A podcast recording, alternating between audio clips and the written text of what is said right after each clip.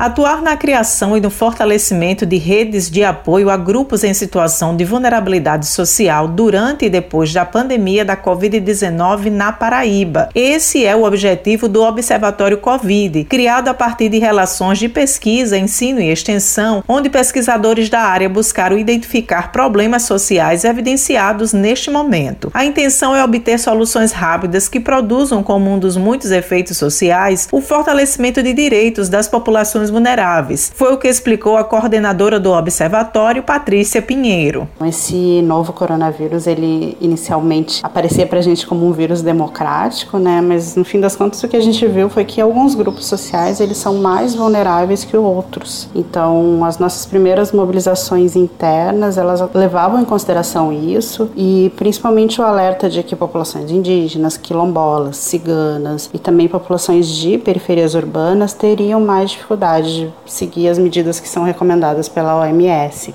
Claro que a gente sabe né, que o distanciamento social, o isolamento de doentes, o uso de materiais de limpeza são coisas que demandam recurso financeiro, às vezes um espaço doméstico maior e também um modo de vida que é baseado mais numa lógica individual do que numa vida coletiva, que é o caso de muitas dessas populações. De acordo com a equipe, formada por uma média de 40 pessoas, o quadro de desigualdades no país foi escancarado pela pandemia e a professora contou como o projeto vem funcionando neste momento. Diante dessa crise sanitária, a gente vê um espaço necessário de atuação mais intensa dentro de uma antropologia engajada, que contou muito com o empenho de voluntários no mapeamento desse avanço da pandemia na Paraíba, principalmente entre populações tradicionais periféricas. Cada um se engajou de um modo muito distinto, por exemplo, mapeando as iniciativas solidárias já em curso, entrando em contato com lideranças para tentar compreender quais eram as demandas, entrevistas, produção de textos, reportagens imagens, informes epidemiológicos, trabalho com desenhos também, podcast, vídeos. A gente tem esses materiais no nosso Instagram, observaantropologia.